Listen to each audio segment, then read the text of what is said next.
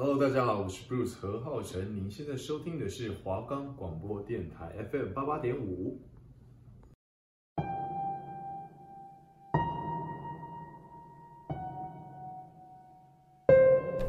如果你也跟我们一样害怕鬼，但又喜欢看都市传说，那就绝对不可以错过我们的节目。我们会带你一起探索台湾大大小小的传说。收听的时候，注意你的周遭有没有奇怪的事情发生了。会不会其实你现在身边也多了一个人？如果你也感兴趣，那就戴上你的耳机，专心聆听。只要你敢听，我们绝对放胆分享。准备好了吗？我们的节目可以在 First Story、Spotify、Apple Podcast、Google Podcast、Pocket Cast、Sound Player。还有 KKBOX 等平台上收听，搜寻华冈电台就可以听到我们的节目喽。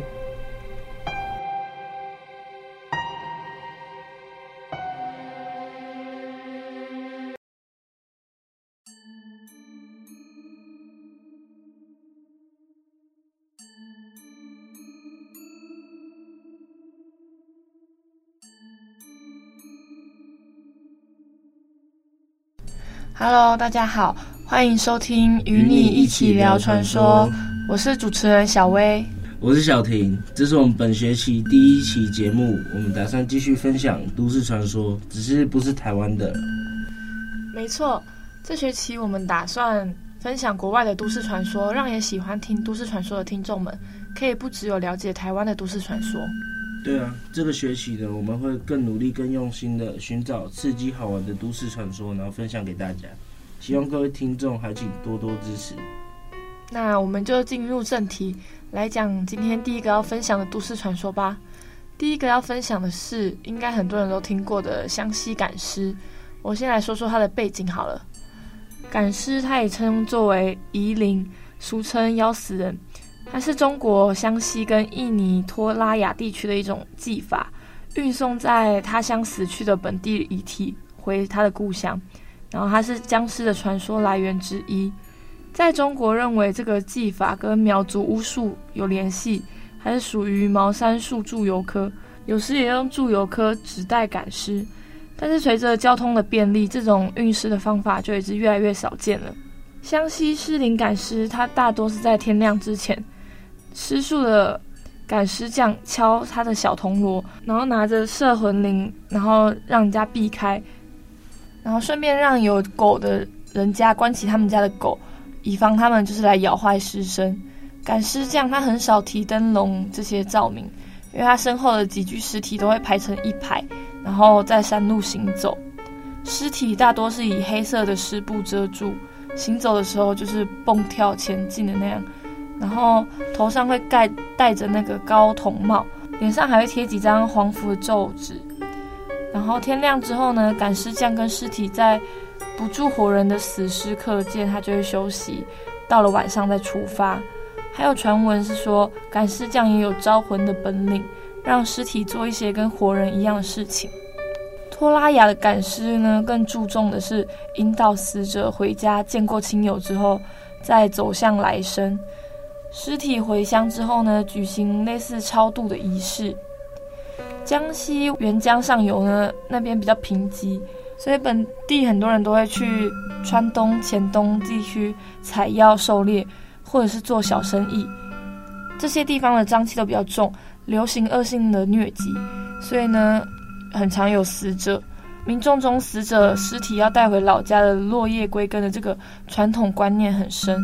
但是由于当地的山路崎岖，就没办法用车或是担架这些运送尸体，所以也有赶尸这种方式出现。湘西赶尸的尸体大多都经过防腐尸体这种处理之后才搬运的，还会在死者的身上大量的涂抹尘沙。有关具体的过程呢，台湾跟大陆媒体各自对赶尸有进行分析跟解释，两边的看法有区别。台湾的分析是认为，运送尸体主要的工具是竹子，运尸匠用竹子穿过死者寿衣袖子的腋下，将很多具尸体排在一起，前后两名运尸匠就可以抬起竹子运尸。尸体的双臂被绑在竹子上，衣袖使得竹子可以被遮住，而竹子的韧性使得前进时会上下晃动，带动尸体同样上下晃动，所以远观更有像是尸体蹦跳前进的样子。中央电视台《走进科学》这个节目也有说，运尸匠会只留下尸体的头跟四肢，然后抛弃他们的躯干，但是他们是用稻草扎起一个新的躯干。然而搬运的时候呢，会有一名运尸匠把尸体背在背上，然后一起套上黑湿布。为了防止死者家属看穿呢，赶尸匠会独自的收敛，只让家属粗看尸体。这种解释没有说明如何同时运送多具的尸体，也没有解释尸体如何蹦跳状的前进。湘西赶尸匠传承呢，它是靠师徒的关系。赶尸匠需要十六岁以上，然后相貌丑一点，身高一百七以上。入门要经过三个考核，第一个是望着太阳转圈，停下之后指出东南西北，因为他们的工作大多是在晚上。所以分清方向很重要。第二个是进行扛重物的训练。第三个是深夜去坟山寻找一片师傅放置的梧桐叶，训练胆量。听起来这这行好像不太适合我。如果要我扛尸体的话，我应该是直接腿软了。对啊，而且要经过刚刚我说的那一些筛选条件，我觉得就已经很困难了。所以赶尸匠好像也不是那么好当的。确实。那说到僵尸的话呢，在中国大陆的成都也曾经有僵尸出没的传闻。在一九九五年，成都僵尸之谜；二零零五年，四川南充僵尸事件，一直到今天呢，很多人想起来都会心慌慌的。那世界上到底有没有僵尸呢？在一九九五年，成都僵尸图片传得沸沸扬扬。一九九五年，成都僵尸之谜真相是。呃，村庄的人患上了狂犬病，咬死了村里的人。那这个事件就以讹传讹，就最后变成了就是僵尸这样。那世界上有很多灵异事件呢，没有办法用科学来解释。但是关于这些灵异事件，到现在其实都还是未解之谜。那说僵尸呢，很多人都是通过电视剧还有电影来了解。但如果说我们现实生活中有像有僵尸的话，那谁会相信呢？讲到僵尸，就不得不提到一九九五年的成都僵尸事件。那虽然说这个事件在过去很多年，但是呢，一九九五年成都僵尸之谜在人们的脑海中印象还是十分的深刻。那这个消息呢，也当在当时遭到了封锁，但还是有很多的学者专家就对这件事情念念不忘，甚至想要从当年的传闻中了解到更多真实的讯息。这是一起非常奇怪的僵尸事件。说它奇怪呢，有两点。第一点是，并没有人真正亲眼看见的僵尸，甚至是僵尸咬人留下的那个证据，哪怕是一条带血的裤子也好。那其次，第二点呢，就是这个僵尸事件并没有一个清晰的、完整的、统一的版本。那人们就是口耳相传，各地流行的版本都不太一样。嗯。甚至是每个人口中讲的都不太一样。那在事件发生的这年呢，成都呢就闹出震惊全国的僵尸吃人事件，那相当的惊悚吓人。这个不是危言耸听，而是的确有这件事情。对于成都僵尸之谜事件呢，一直以来坊间都各有说法。有人说是清朝僵尸从坟冢里面跑出来。那也有人说是成都的市内有一条河，河中水鬼抓人，然后变成僵尸。甚至有人说，跟成都的诸葛亮武侯祠扯上关系的，就说是诸葛亮在暗中作祟。据说呢，在一九九五年，成都市考古队在武侯祠附近挖到了三具古尸，那后来经过证实说，应该是清朝的。那由于相关的部门呢监管不力，在那天晚上，这三具才刚刚被找到的古尸居然不翼而飞了。而就在他们消失后的几天，成都又出现了五具僵尸，那当中就有三句是原本这三句。而他们有有着锋利的牙齿，见人就咬。被僵尸咬到的人呢，有些人当场就死了，而有的却跟他们一样变成了僵尸，一样见到人就会咬，完全失去了自我意识。当时有很多人都亲眼目睹了僵尸咬人，引起了很大的轰动。嗯，而政府部门呢，面对这样的事情，采用了压制的做法，联合电视台出来辟谣，他们声称这样的事情呢，其实不是真实的，只是以讹传讹。但是过了没多久，又有消息传出来，这些僵尸都被杀死了。政府派出了部分军队，用火焰喷射器烧死了他们。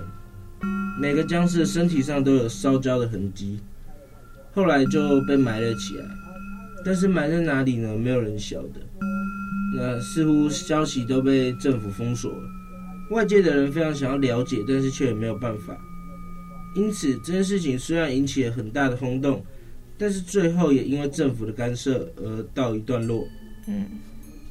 但是说这个事件呢，也确确实实在当时引发了前所未有的轰动。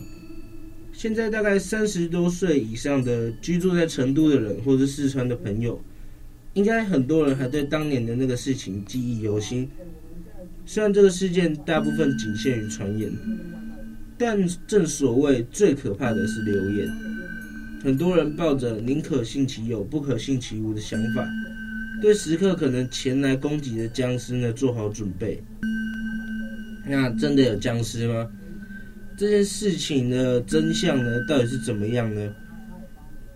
根据成都的军区流传出来的说法，九五年到九七年，成都根本没有什么僵尸，都是流传下来的。成都僵尸之谜事件经过真实的状况是这样子：龙泉驿平安乡。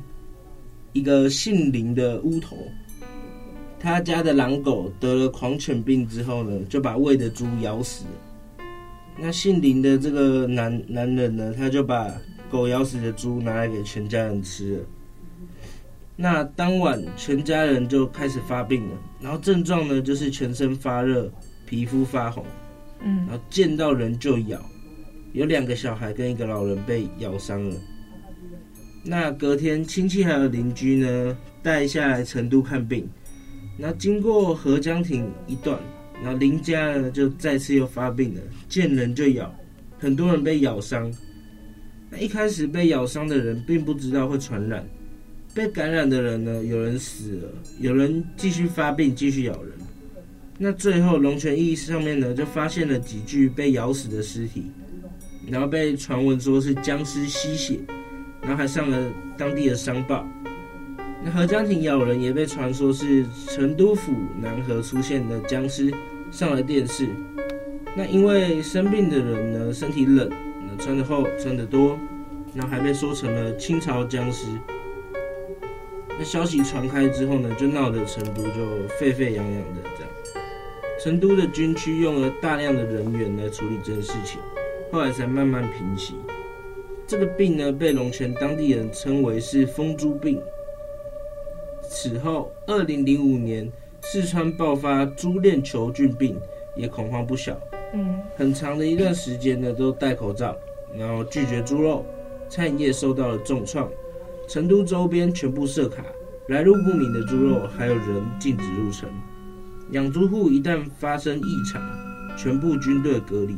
那网友对于这件一九九五年成都僵尸之谜真相的质疑，狂犬病呢，它是有潜伏潜伏期的，没见过当天咬当天就发作的，因为狂犬病毒是通过中枢神经进入大脑的，病毒需要繁殖复制的时间，很多人都说狂犬病的那个不可信，导致事件至今呢都是未解之谜。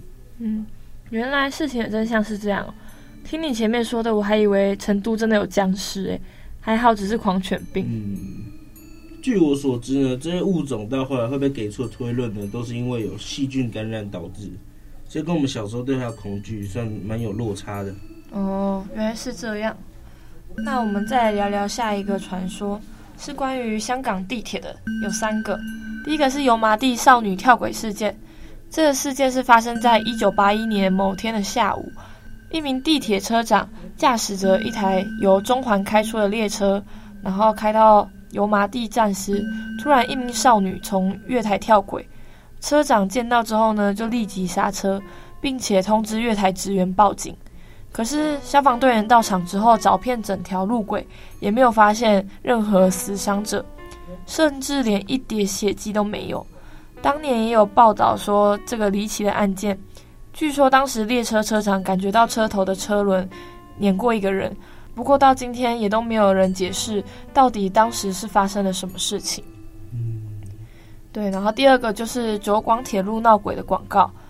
这个是在一九九三年，九广铁路推出了一个几位小朋友搭住肩膀，看似气氛欢乐的广告。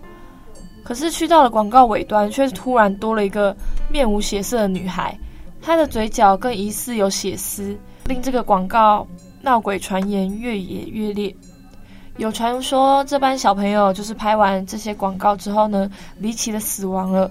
虽然事后有人查证这个并非事实。一切只是简介效果，但是最后九广铁路为了平息这个闹鬼传言，不得不把广告撤下。第三个是彩虹站铁轨通往鬼门关的一个传说。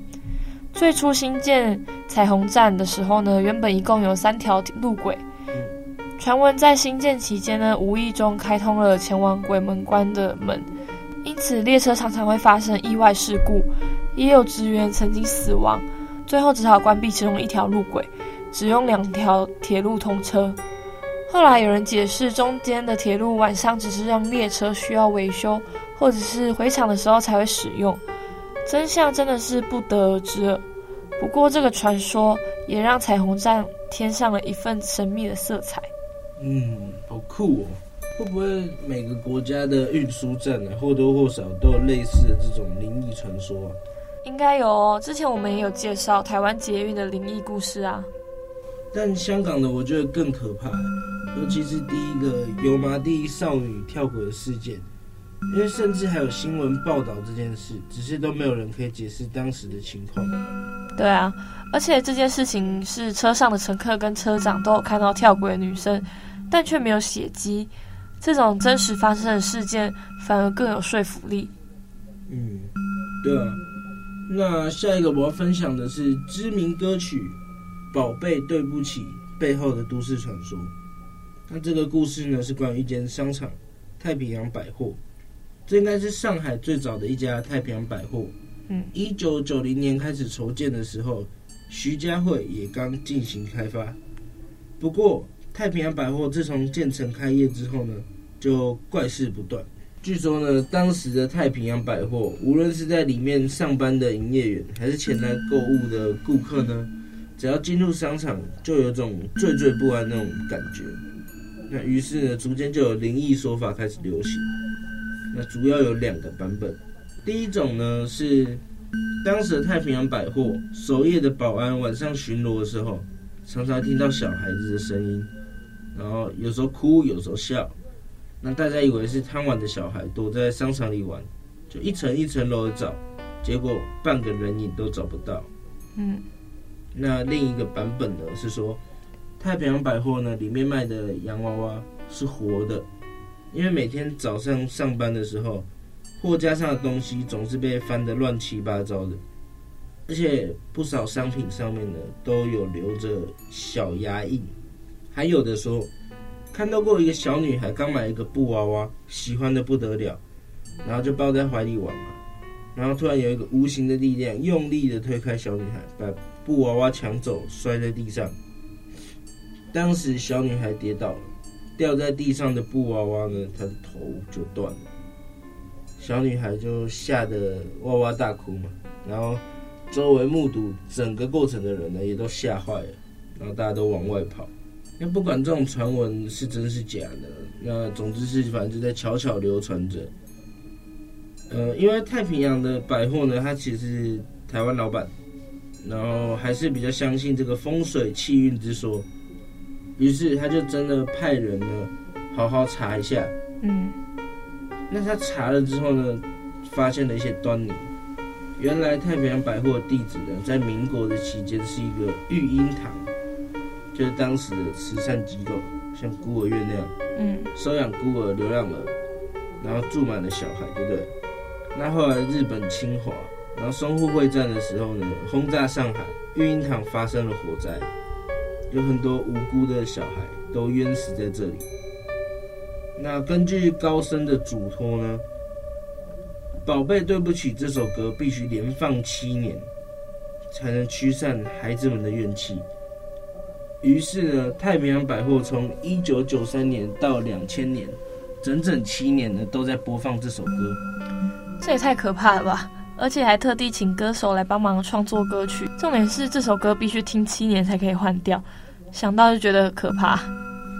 对啊，在里面工作的人很勇敢的。如果我是知情的员工的话，我应该会直接闪人吧。我也是，不能想象在有一堆小孩鬼魂的地方待一整天。那下一个我就来讲一个中国十大灵异事件之一的北京三七五灵异公车事件。一九九五年十一月十四号的深夜，还是北京的初冬，夜晚十分寒冷。一台三七五号公车缓缓地从圆明园公车总站开了出来。公车上面除了公车司机跟女验票员，还有四个乘客，分别是一对坐在中间的年轻夫妻。一名老太太和一个年轻人，六个人安静地坐在这台末班公车上，朝终点站香山开去。由于这条公车路线本来就比较偏僻，还加上十一月的北京寒风刺骨，街上更是一个人影都没有。公车继续往前进，经过了好几个没有人的站牌，突然间，司机看见了前方有两个人向公车招手。虽然他们站的并不是在公车站牌那边，司机可以直接开走，不用理会他们。但司机想说，天气这么冷，自己开着最后一班的末班车，如果错过了这一班车，他们两个就只能在寒风中度过这一晚。于是司机还是停了下来，让这两个人上车。然而诡异的事情也即将发生，原来拦下公车的那两个人还搀扶着一个男生，低着头不省人事。三个人都穿着老式的军大衣，盖住了大半个身子。看着中间那个男生，女验票员关心地问说：“发生了什么事？”其他的乘客们也感觉到了不对劲，但另外两个人都全都面无表情，一句话也没有说，默默地就朝着最后一排的座位走去。三个人上车之后呢，车上也飘来了浓浓的酒气，司机便当作是三个人喝多了，并且安抚其他乘客说。天气寒冷，他们只是喝了几瓶烈酒御寒，却不小心喝多了。之后就关上了车门，继续开着车。而坐在前排的老太太不停地转头打量着那三个人。又过了三站，那对年轻的夫妻下了车，车上的气氛一片死寂。突然间，老太太打破了宁静，她向旁边的年轻人大吼地说：“年轻人，你刚刚偷了我的钱包，对吧？好手好脚的，为什么要偷呢？”年轻人百口莫辩，只是不停地喊很冤，声称他没有偷那位老太太的钱包。女验票员也上前缓颊两方的情绪，想必其中一定有什么误会。可是老太太的态度十分的强硬，一口咬定就是年轻人偷了她的钱包。她要求司机直接将公车开到警局，要让年轻人学到教训。或许是不想要多事，所以司机就开了一段路之后，并将车停在路边，让他们两个人下车，就告诉他们说，这条街走进去就会看到警察局了。之后呢，公车就渐渐的远去。年轻人大声的向老太太说：“你知道这是最后一班车了吗？跟你去一趟警局之后呢，我该怎么回家？你这个老太婆到底有什么证据说我偷了你的钱包？”然而老太太刚刚在车上坚决的态度，瞬间一百八十度的大转变。跟他说：“钱包，年轻人，你知道我救了你一命吗？”他缓缓地告诉年轻人说：“你没看到刚刚上车的那三个人，中间那个人根本不是喝醉，他早就已经死了。另外两个人也根本不是人，他们的脸色异常的惨白，而且我注意到了，在他们那件大衣底下根本就没有双脚。”年轻人被老太太这一番话给愣住了，随后两个人就走到了警察局报案。但是警察听完了他们两个人所说的话，认为他们只是满口胡言乱语，就把那两个人请了回去。但是隔天，警方接获报案，那一晚，三七五号的末班公车并没有开到终点站，女院票员跟司机也神秘的失踪。警方又赶紧找回了老太太跟年轻人进行调查。然而，就在三七五号公车消失的第三天之后呢，警方才在距离终点站一百多公里的密云水库那边找到了那台失踪的公车，车上还有两具严重腐烂的尸体。事后被证实就是司机跟女验票员，可是警方怎么找都是没有找到那三个穿着军大衣的神秘男子。这事件发生之后呢，北京晚报刊登了这个则灵异事件。一时间造成人心惶惶，甚至有人不敢在晚上搭公车。这个都市传说真的很有名，我之前有听过。第一次听到的时候，整个觉得就是毛骨悚然，但是现在再听一次，还是觉得非常的可怕。对啊，这个三七五公车事件，我觉得是那种听过就忘不掉的都市传说之一。那下一个，我要讲一个在。八零年代初呢，西单发生过一起非常轰动的人肉包子事件。西单有一个包子铺，那个老板呢，有一天和一个人发生争执，一怒之下就把他杀掉了。但是尸体没有地方藏啊，所以他一一狠心就直接把尸体剁成肉馅，包成包子，然后对外售出。结果吃过的人都说好吃，然后他的生意就变得很兴隆。结果老板呢，他的胆子后来就大了起来，然后据说是后来又杀了好几个人，还包括一对外地来的夫妻。那有一次有一个人呢，据说他说他是那个医院的某个主任呢，然后来他这里吃包子的时候呢，觉得肉馅的味道不对，然后就拿着包子，然后报公安的，就就报警，然后经过分析呢，就发现是人肉。公安马上就去包子铺抓人，最后居然呢，在冰箱里还发现了剩下的一条人腿。但人肉包子这个传说呢，它不止发生在西单，其他像澳门啊、天津也有流传。由此可知，这类的事情在以前社会并不少见。我还是第一次听说人肉包子这种东西，重点是还大卖，真好奇它的口味会是怎么样。我也觉得，不然怎么会有这么多人做这件事？对啊。好啦，那今天我们也聊得差不多了，而且分享了超多的都市传说。小婷，你有特别有印象哪一个吗？我肯定是觉得公车的最可怕，毕竟它跟我生活的环境算是有连结。前阵子天气不好的时候都会搭公车，所以听你讲起来特别有画面感。嗯，我的话是比较有印象，香港九广铁路广告那一个，因为那个广告拍出来的小朋友人数跟他原本说的不一样。就会让人开始联想，那多出来的小朋友是从哪里来的？反正只要有小孩的都市传说，对我来说都会变得更毛骨悚然。嗯，对啊，我也是诶。那我们今天时间也差不多了，大家如果对我们聊的国外都市传说也有兴趣的话，下周同一时间请继续收听，与你一起聊传说，拜拜。拜拜。